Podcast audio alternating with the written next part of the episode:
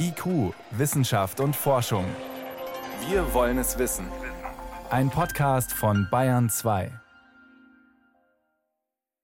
Wir nehmen jetzt erstmal Bier, wir nehmen ein Cola-Getränk und wir nehmen Milch, weil die doch ein breites Spektrum abdecken. Und dann schauen wir mal. Franz Bracher steht im Labor an der LMU München.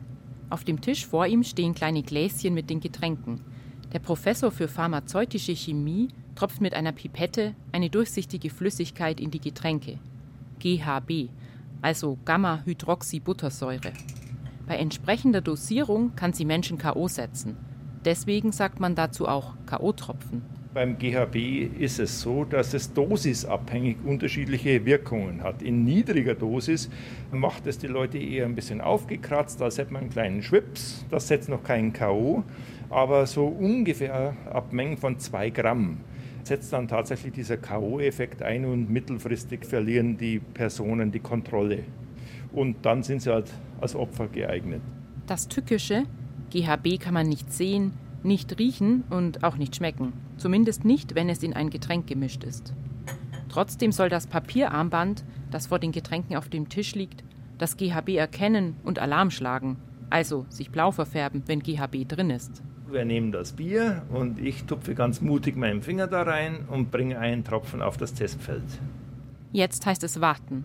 Maximal zwei Minuten steht in der Anleitung auf dem Armband. Wird das Testfeld auf das GHB reagieren?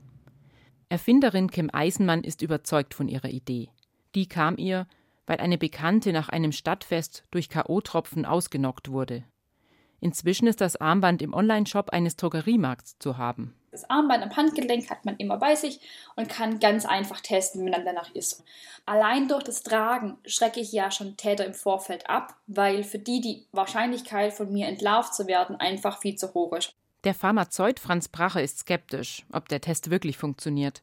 Schließlich ist es nur ein kleines Testfeld auf einem dünnen Papierstreifen. Trotzdem soll es ja zuverlässig das GHB in der Getränkemischung erkennen.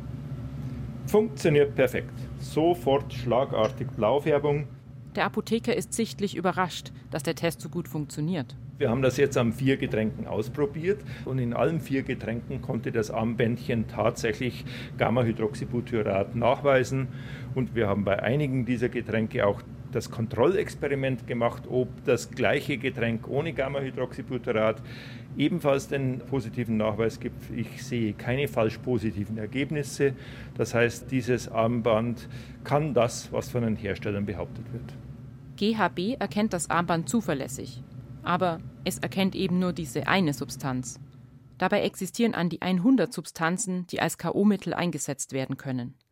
Franz Bracher hält das Armband deswegen nur für wenig hilfreich. Das größte Problem ist, wenn Leute diese Ergebnisse überinterpretieren. Wenn sie einen negativen Nachweis mit diesem Testsystem haben und glauben, sie wären vor allen Drogen geschützt. Aber es gibt so viel mehr andere Drogen, die hier nicht erfasst werden, sodass es halt nur ein Aspekt ist und es gibt einfach keine absolute Sicherheit. Kim Eisenmann ist sich dieser Einschränkung bewusst. Wir möchten den Leuten einfach auch nahelegen, dieses Armband ist nicht dafür gedacht, unbesiegbar zu sein, sondern man soll einfach weiterhin aufpassen und auf sein Getränk achten und man sollte das eigentlich nur einsetzen, so ähnlich wie die Pille danach, wenn man es halt doch halt mal stehen lassen oder wenn jemand eine Runde ausgibt und man jetzt einfach trinken möchte, dass man es einfach testen kann. Wie viele Menschen tatsächlich Opfer von KO-Mitteln werden, lässt sich nicht sagen, denn viele Substanzen sind nur kurz im Körper nachweisbar. Toxikologen glauben, dass GHB nicht mehr oder weniger häufig verwendet wird als andere Mittel. Sie halten es für wahrscheinlich, dass viele Täter zum Beispiel das freiverkäufliche GBL verwenden. Das hat zwar eine ähnliche Wirkung wie GHB, funktioniert chemisch aber anders. Deshalb kann das Armband von Kim Eisenmann es auch nicht erkennen. Aber sie arbeitet an einem Test, der vielleicht irgendwann auch andere Substanzen nachweisen könnte. Wir sind natürlich weiterhin in der Forschung und das Ziel ist natürlich, einen Breitbandtest anzubieten.